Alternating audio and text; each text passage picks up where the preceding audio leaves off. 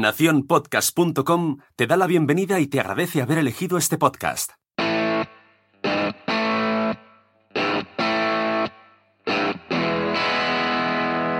Hola, somos Laura Pastor y Estefanía García. Y te damos la bienvenida al Club de las Vaginas. Si quieres ser socia, atención a las reglas. La primera regla es ponerte cómoda. La segunda regla es disfrutar aprendiendo con cada podcast. Atención a la tercera regla. Si tienes alguna pregunta, haznoslas llegar. La cuarta regla es para ti, que es tu primer día en el podcast. Agárrate que vienen curvas, hoy toca escuchar. Y por último, y la más importante, todo lo que se habla en el Club de las Vaginas se queda en el Club de las Vaginas. Lo tenemos claro, así que empezamos. Y todos los días tengo que escribir un diario vaginal. No, vamos. Querida vagina, ¿sigues triste? ¿Algo así? Querida vagina, ¿sabes de quién estoy colgada? No, más bien. ¿Hoy escuece? Hoy no escuece. Eso será un bestseller.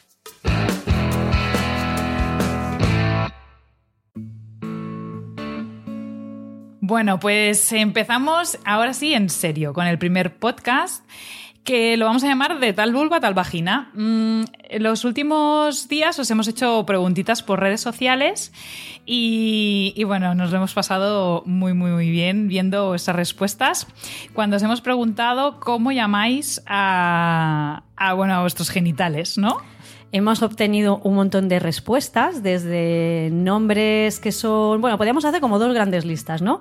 Una de nombres que han sido los top ten, que se han repetido bastante, Sí. y luego mm, cantidad de, de nombres en función de. incluso de desde donde nos habéis escrito. Es verdad, que en cada sitio, pues, como que algunos así como que que. se llama de alguna manera más Sí, determinada. y no los conocíamos y, bueno, nos han llamado mucho la atención. ¿Empiezas tú? Venga, empiezo yo. Eh, comentándos los más habituales, ¿vale? Venga. Hemos hecho la- una primera lista con los más habituales. Ante la pregunta de cómo llamas tú a tus genitales, nos habéis dicho coño, potorro, pepe, chocho, eh, chocho en todas sus declinaciones, chocho, chochete, chete, chochito. Chumino. Chichi, chumino y chirri. Estos han sido Sí. los más Top, eh, lo- los top ten. Sí. Almeja, creo que también estaba por ahí. Almeja y ostra también. Dentro de los alimentos eh, aptos para llamar a los genitales. Eh, bueno, yo he tenido algunos eh, de, de habla portuguesa, que es el más típico es cona. Cona. Cona. Y, y también algunos curiosos como bollete, Mm. habitación del medio. Habitación del medio. Este es como chan chan, habitación del medio. Em, pachula. Pachula yo. Pachula yo, sí, totalmente. Eh, te- ah, en alimentos también tenemos el higo y la breva. Mm. Sí, importante también. También eh, pepitilla es uno que también nos habéis dicho. Chona, la nena, kiwi, mira, otro, Mm, otro alimento. Sí, es como que- Conchita. Conchita. Otros más así, más graciosos también. Juju, Juju. Me breva, encanta. a la breva que ya la Sí, la hemos breva también. la- sí, sí, sí, sí. chibiriqui. Me encanta, chibiriqui. Y también eh, teníamos uno, lo has comentado tú, eh, la herida.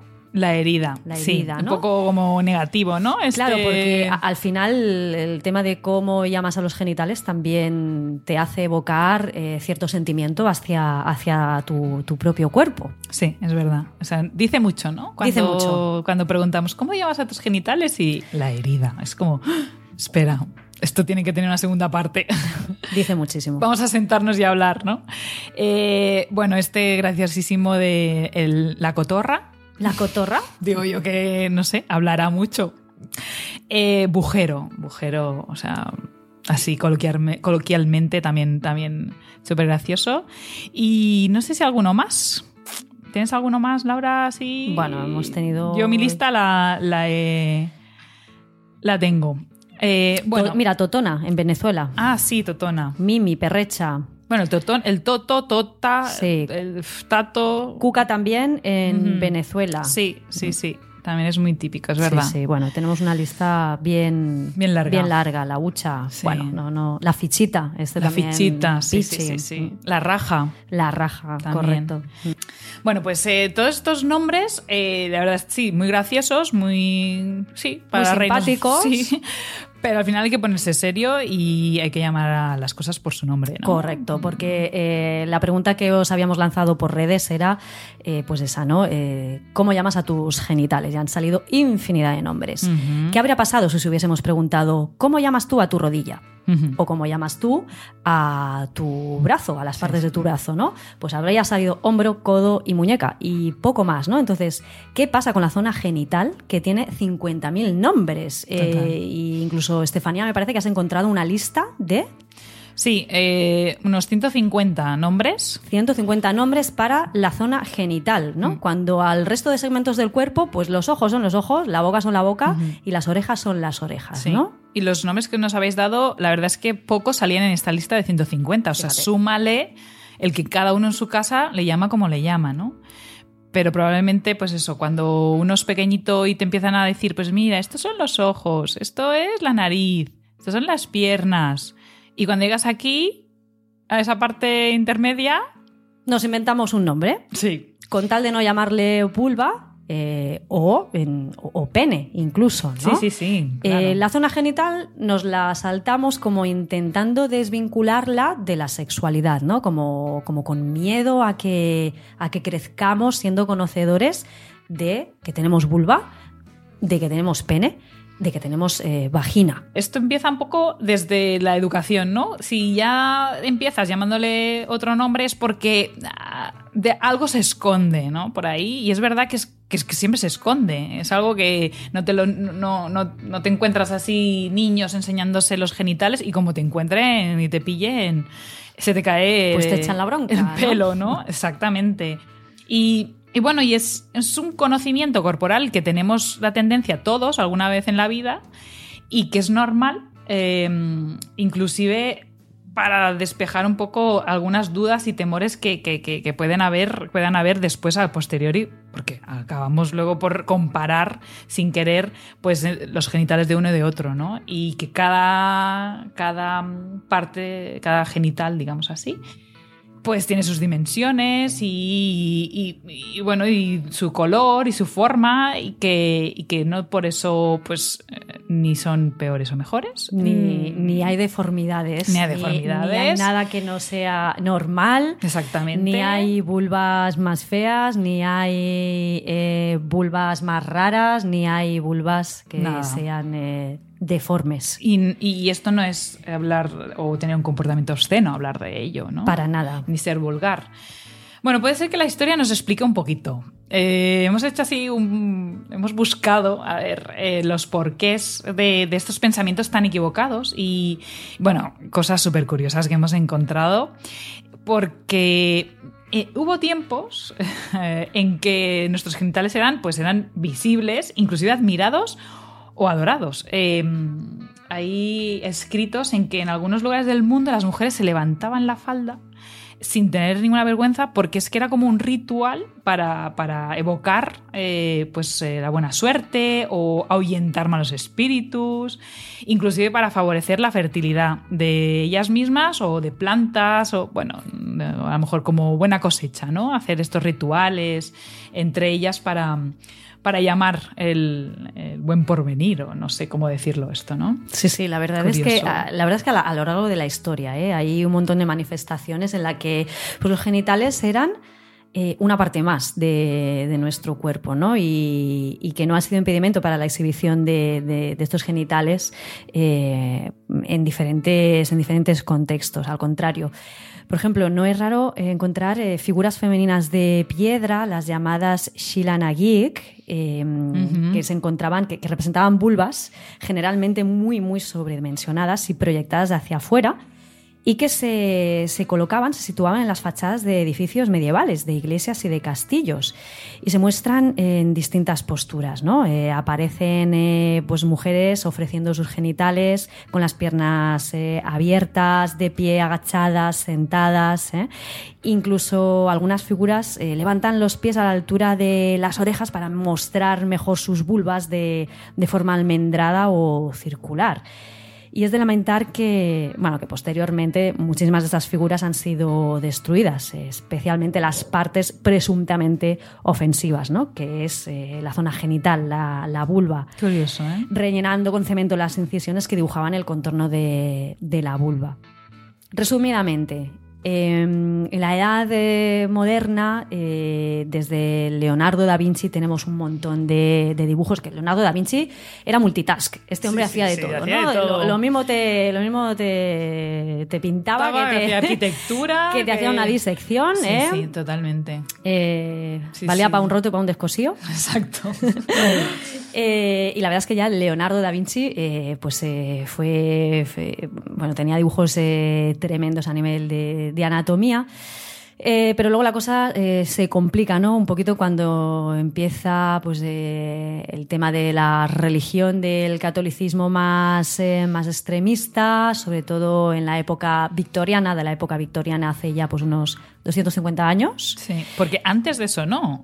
Como vemos en lo de las iglesias, es, es curioso, ¿no? Como solo hasta ahí, o sea, hasta llegar a esa época, estaba como muy bien visto. Estaba, si no era bien visto, pues bueno, al menos era, era tolerado, ¿no? E-, era tolerado, no estaba tan, tan censurado como a partir de, pues, de los tiempos de Tissot y de, y de la época victoriana, ¿no? Que, ahí fue cuando, cuando se empezó a censurar de una manera radical e incluso a nivel político, social y médico, ¿no? La, la sexualidad o el placer, el placer femenino.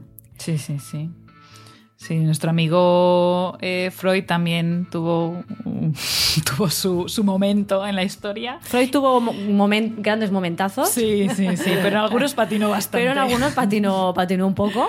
Con el, la vagina es el pene inacabado o, un pene invertido. Inclusive. Era un pene invertido. Sí, sí, sí, Eso eh, hizo mucho daño, ¿no? Para Freud un poquito la sexualidad femenina era como la cara B de la sexualidad masculina. Sí, exacto para él y, no sé si solo para él o él fue el que influenció. Porque... Influenció bastante, también fue quien diferenció ¿no? sobre el orgasmo eh, clitoriano y el orgasmo vaginal y eso ha llegado hasta nuestros días. Pero bueno, por otro lado también Freud, eh, tenemos que agradecerle que fue el primero que se atrevió a decir que, que los infantes eh, tenían sexualidad, ¿no? que, hasta el momento a los, a los críos, ¿no? a los niños, a las niñas, se, les consideraba, se les consideraba como seres asexuados, ¿no? un poco como, como ángeles. ¿no? Y no, la verdad es que, oye, eh, somos seres sexuados desde el útero materno. Y Freud fue quien se atrevió a levantar la mano. Pues sí. Sí, eh, sí, también tuvo puntos positivos. tuvo puntos positivos. Tengo que reconocerlo. Sí, yo ando ahí como, ¿sabes? Lees eso de que la vagina, como que algo tan eh, no sé, tan al, eh, mal interpretado, ¿no? Por, por, él y, que influenció tanto que te da como rabia. Y dices, la culpa fue de él. Pero bueno, es verdad que han sido, eso, pues mal interpretados a lo largo de los siglos y yo creo que hoy aún no lo tenemos estos dos milenios, vamos a decir así, la información ha sido eh, eh, errónea, pero, pero bueno, ahí ha dado eh, lugar a estos tabús, a, a, verla, a mostrar el sexo de la mujer como algo, bueno... Algo, sucio. Sí, sí. Y relacionarlo hoy en día con algo pues pornográfico o, bueno, que una, una parte del cuerpo humano llena de misterios, de mitos, de prejuicios y, son creencias obsoletas, pero que están haciendo mucho daño, ¿no? Eh, yo creo que inclusive la, medicina, el arte, la cultura, la religión ha tenido mucho que ver. Ha tenido mucho, todo, esto. Pero bueno, el club está aquí para patrocinar una revolución vaginal y acabar un poco con esta, esta visión tan retrógrada y, darle fuerza eh, o empoderamiento femenino. Vamos a reclamar las vulvas y las vaginas. Exactamente, sí, sí, sí, total, total. Y mm, porque, porque sí, porque ya ha estado, no, no es que haya sido siempre algo negativo. Hoy en día hay zonas, eh, como algunas zonas de África, donde las mujeres Pues- sí, donde recurren a la exhibición colectiva de la vulva para reafirmar el orgullo que sienten por su condición sexual. Sí, sí, sí. E incluso para avergonzar a los hombres. ¿eh? Y también lo utilizan para castigar comentarios despectivos sobre los genitales femeninos. Eh, Poneos en situación, ¿eh? ¿Os imagináis las veces? Las veces que deberíamos subirnos las faldas y exhibir nuestros genitales ante los comentarios de, de desprecio y a veces soeces que solemos oír las mujeres hoy en día. Totalmente. A partir de ahora, cada vez que te digan algo, algo soez, te levanta, La te falda. levanta la falda, te bajas, te bajas los pantalones Eso, y muestras bueno. la vulva. Me encanta, o sea, sería una reivindicación así a todo poder.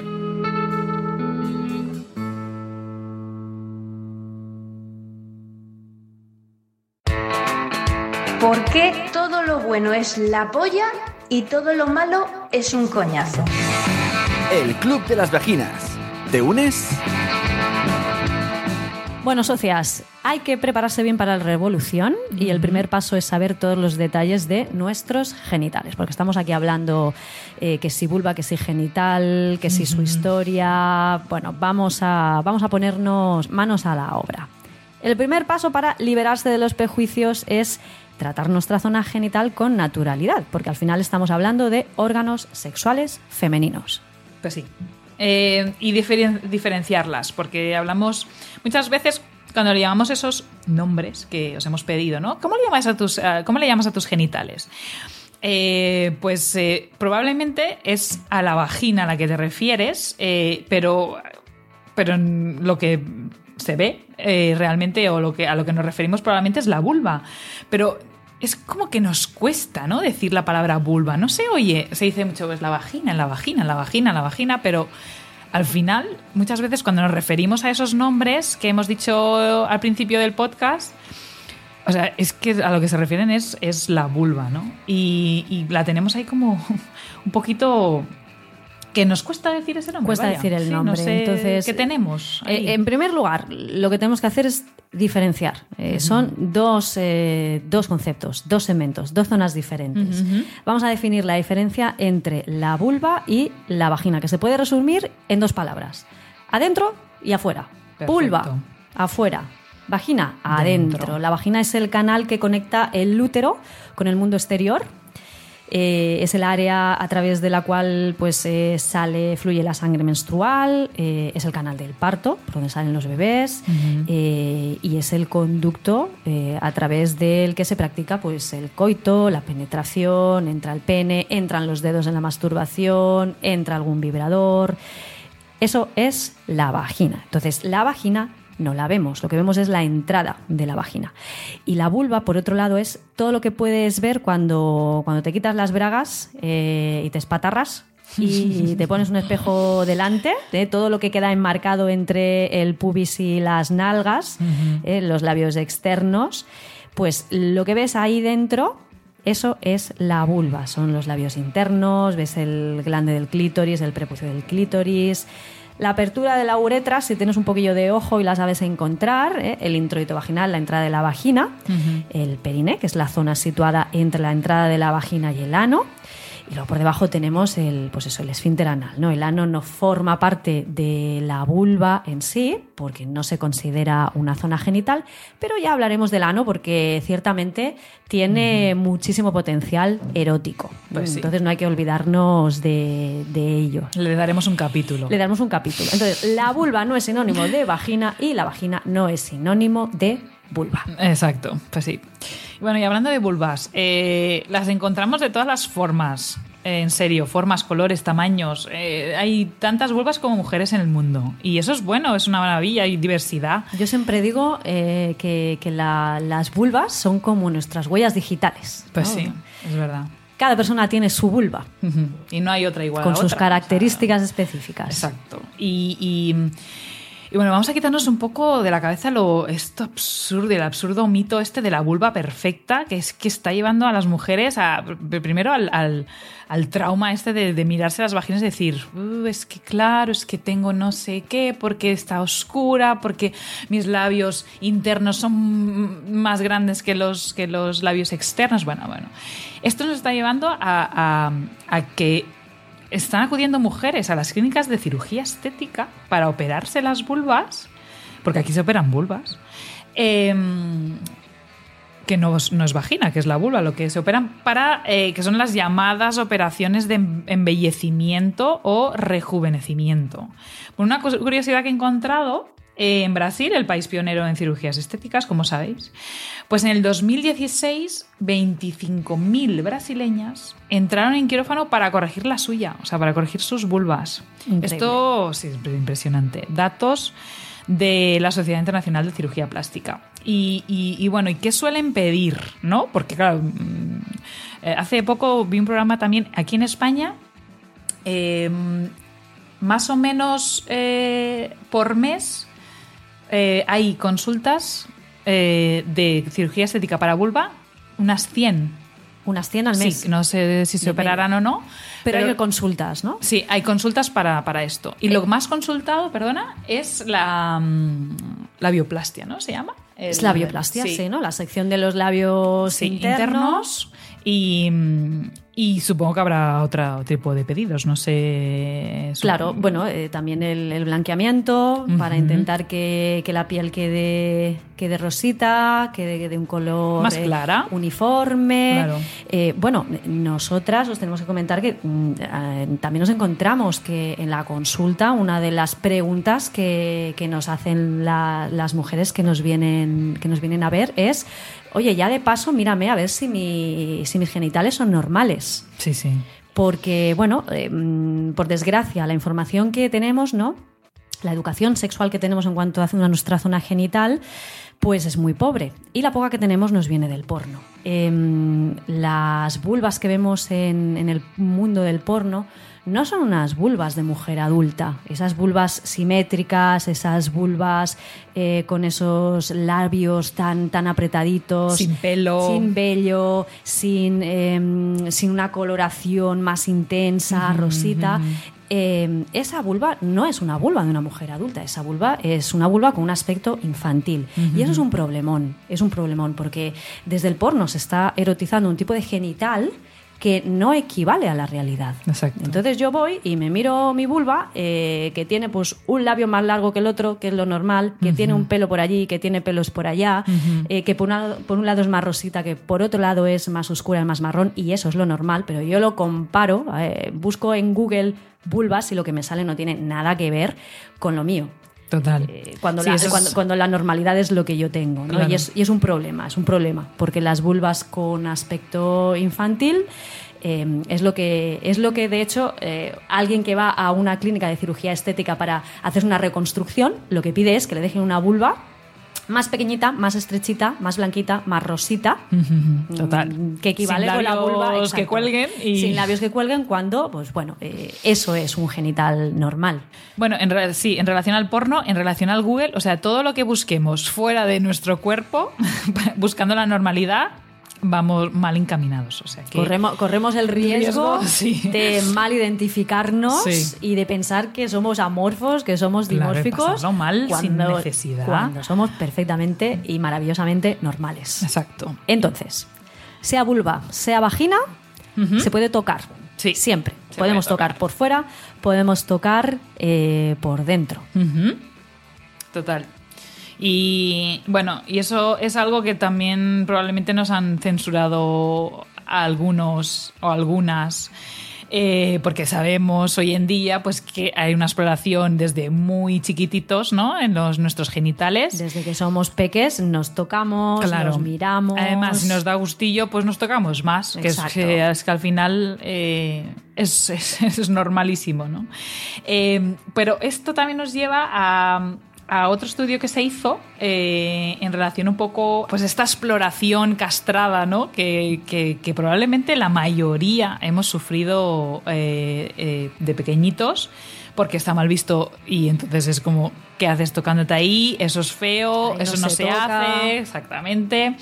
Ya no hablemos de masturbar y no hablemos de eso, o sea, hablamos de una, De una exploración. una exploración sin, eh, sin, sin maldad ninguna, sin, sin, ningún objeto objetivo erótico y sin, una, sin ninguna conciencia explícita sexual. Exacto. Pues eh, una organización británica, eh, la llamada Dave Appeal, eh, hizo un, un estudio muy interesante. En el que la mitad de las mujeres entre 26 y 35 años no eran capaces de apuntar los lugares corre- correctos de su sistema reproductor, o sea, de sus genitales. Esto es- pasa por esta falta de intimidad ¿no? con el propio cuerpo y, que, alimenta un poco esta, la repulsa o, el no El no ir al ginecólogo. también, o sea, es como, ¿sabes? Es un tema aparte. Ahí hay un mundo que sí que sé que está ahí, pero no, no, no, no, no quiero tocar mucho ese tema. Claro, de ahí también el hecho de que muchas mujeres no se masturben o que lo hagan eh, hasta muy tarde, ¿no? Estas creencias eh, pues influencian a la hora de, de también de llegar al orgasmo eh, y de tener placer, en Totalmente. definitiva. Sí, cuántas, mira, eh, yo creo que eh, hablaba el otro día contigo, eh, aparecen también en la consulta eh, chicas, pues que al preguntarles o cuestionarles o hablar sobre la masturbación, te dicen pues que se han empezado a masturbar después de tener relaciones sexuales con otra persona. Es como... eh, o, o inclusive después de un, de un petting, ¿no? De, de- pues es eso, de- Esos besos, Sí. esos abrazos, las caricias, ese sobeo. ese, ese sobeteo Sí, tan chulo. Sobeteo, eso. Ese sobeteo. Así, mm, adolescente, ¿no? Exacto. Que, que muchas veces eh, hemos llegado al orgasmo solo con ese roce Sí. y hemos dicho, uy, espérate, espérate, porque esto... A ver si lo repito y me sale. Exacto. Y, y bueno, y parte un poco de esa la sexualidad, este inicio de sexualidad, pasar por ahí, eh, encontrar que al final, ah, mira, esto al fin, eh, tocando, tocando, rozando, rozando, llegamos al orgasmo. Y la relación Rozando, rozando se llega a Roma. Exacto. Buena frase. Y, mm, y la relación sexual con otras personas pues puede ser mucho más fácil. Sabemos cómo llegar a- al, al propio placer. Claro. Eh, la verdad es que también es muy importante eh, comentar los condicionantes con los que crecemos, ¿no? Porque al final eh, yo voy a conocer mi cuerpo también en base a- a lo que mi contexto eh, me, esté, me esté transmitiendo. Por ejemplo, eh, esto, y esto es súper habitual, ¿no? Eh, cuando de peques, pues, eh, pues, pues nos vemos el pene, por ejemplo, el pene al ser un, un genital externo, eh, cuando empieza con, con erecciones espontáneas, eh, pues eres muy consciente de que los genitales hacen algo, ¿no? Y entonces hay una conexión muy directa con esa zona. Cosa que cuando hay una vulva es un poco más difícil, porque no eres tan consciente de, de que De esa erección. Exacto, que el clítoris también tiene erecciones, ¿no? Em, la exploración mm, está hecha también a base pues, de lo que comentábamos, ¿no? De, de que te tocas, te tocas porque te da placer, te tocas por curiosidad, tocas porque ves que hay una erección. Y ahí es muy importante cuál es el feedback que los peques van a recibir de los adultos. Entonces, la educación sexual de, de los progenitores, de los cuidadores, también es muy importante, porque en el momento en que algún peque se toca su pene o su vulva, y la mirada de los adultos, eso es una mirada de eso no se hace, quita la mano de ahí. A veces es que no hace falta ni una palabra. No, no, es verdad. Ahí pues ya estamos castrando de alguna manera ese desarrollo sexual. Entonces sí. ahí hay que tener también eh, una especial atención. Totalmente. Sí, sí. ¿Cuántas veces? Sí, esa mirada me, me ha venido a la cabeza, venido, ¿eh? sí, sí, sí. Es, eh, esa mirada que dice, es lo que estás haciendo no está No bien. es correcto. Y es la persona con de la que más confías, o sea, tu progenitor. Es tu referente. Tu referente te está mirando y tú estás entendiendo que eso no Claro. se hace. Y, y- y a partir de ahí pues se crea esa... Esa vinculación. Esa vinculación, exacto. Bueno, otro tema súper hablado entre chicas, lo- los pelos, el vello. eh, pues mira, no son eh, villanos, hay que, hay que respetarlos. Y, realmente la depilación ha sido, es como que se ha vuelto una obligación. Además hay varios tipos de, de depilación. Y, y bueno, y no están ahí por casualidad. Eh, tienen alguna función. Esta función pasa por una barrera protectora eh, contra infecciones y, para evitar algunos contagios. Eh, eh, esa sería una. Y la otra función que tiene es la de amortiguar las fricciones, que también es súper importante. Y seguro que muchas de vosotras os estáis acordando de esa fricción eh, en esa zona, ese monte de Venus, que, que- que, bueno, que muchas veces queda rojita, si no tenemos vello, pues es como más sensible, ¿no? Bueno, y una última función que también es súper importante, que es el de regular la temperatura. Eh, aunque parezca raro, pues eh, tanto la grasita esta que tenemos encima del pubis como el pelo, el vello, eh, hace que esa temperatura sea la adecuada para evitar infecciones de orina, sobre todo las causadas por el frío. Estas infecciones se llaman cistitis a frigore. Y bueno, pues este, este vello que tenemos pues hace esa función súper importante. Este vello es muy bello. Es muy bello. El bello es muy bello. Sí, esa frase me ha gustado también. Pues sí, así que de- dejémoslo como está. Eh, dentro de lo posible, de lo que te más te guste. Por supuesto. Esto, esto es. Que- pero que sobre todo, que sobre todo la depilación sea una opción tuya. Exacto. sí. Sería ideal que la depilación no fuese algo marcado por un estereotipo de belleza Exacto. social o cultural. Exacto. Y ahí tienes tres excusas para dejártelo tal como Para está. dejártelo largo. Exacto.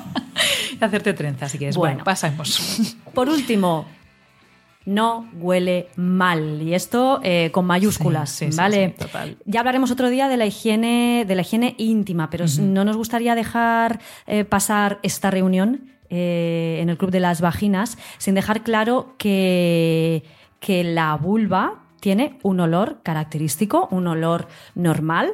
Eh, ojo con esos lavados obsesivos y ojo con utilizar jabones, a excepción de si hay una prescripción médica específica, solamente con agua.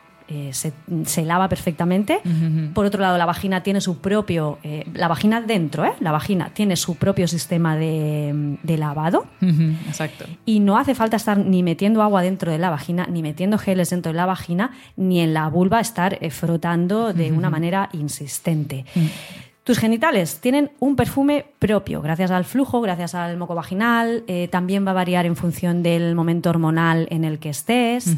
Y tiene un olor característico, pero no es un mal olor. ¿Cuándo te tiene que llamar la atención el olor? Pues, por ejemplo, cuando haya un olor muy, muy, muy intenso, a pescado, que normalmente, si eso lo notas, te vas corriendo al ginecólogo porque probablemente hay una vaginosis. Pero todo lo demás, eh, pues es un olor eh, normal y, y habitual y que nos tenemos que habituar también a ese olor. Exacto, sí. Sí, hay más olores en nuestro cuerpo, ¿no? Por supuesto, lo que pasa es que siempre lo estamos tapando, ¿no? Sí, sí. Con perfumes, con desodorantes, con colonias. Y con un baño, pues eso. Yo muchas veces les digo a, a- a mis chicas en la consulta, eh, tú lávate con tu jabón, que eh, el cuerpo, vaya, te, te enjabonas y cuando estés aclarando, Sí. con ese, ese agua, eh, pues aprovechas y lavas tu Te zona acabas genital. de. Exacto. Y así no, no alteras, pues eh, nada. Y sin movimientos agresivos. Y sin movimientos agresivos, sí. Pero bueno, yo creo que esto también da otro tema, ¿eh? Sí. Esto de la higiene. Esto de la higiene íntima también. Sí, todo lo que vaya surgiendo y que nos quieras preguntar, pues eh, nosotras encantadas de, de responder a todas las dudas. Bueno, yo creo que vamos a dejarlo por aquí, pero sin antes, eh, vamos, eh, vamos a proponeros un reto. Por ser la- el primer podcast, ya veremos si los próximos también os, os damos ahí alguno, algún reto más, pero hoy os queremos proponer eh, un reto muy interesante.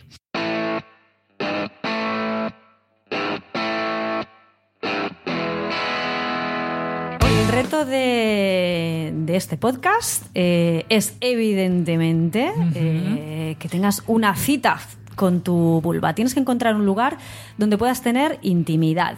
Apagas el móvil, eh, apagas del PC, que Cierras nadie, exacto, cierras la puerta, que nadie te interrumpa y sacas un espejo. Te tienes que poner cómoda, eh, siéntete sexy, quítate la ropa interior eh, y te colocas el espejo delante de tus genitales. Separas los labios externos y observas. ¿eh? Esa será tu primera cita con tu vulva.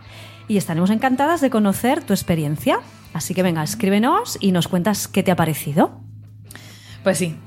Y hasta aquí el podcast de hoy. Si quieres escucharlo de nuevo o quieres sacar apuntes de todo lo que hemos hablado, pues lo puedes hacer visitando nuestro blog. En el caso de Laura, en formapordentro.com y en el caso eh, de mí, el de fisiodona.com. Fisiodona con PHY. Síguenos por favor en redes y puntúanos y comparte este podcast si te ha gustado. Nos vemos en el próximo podcast. Nos vemos en el próximo. Hasta luego.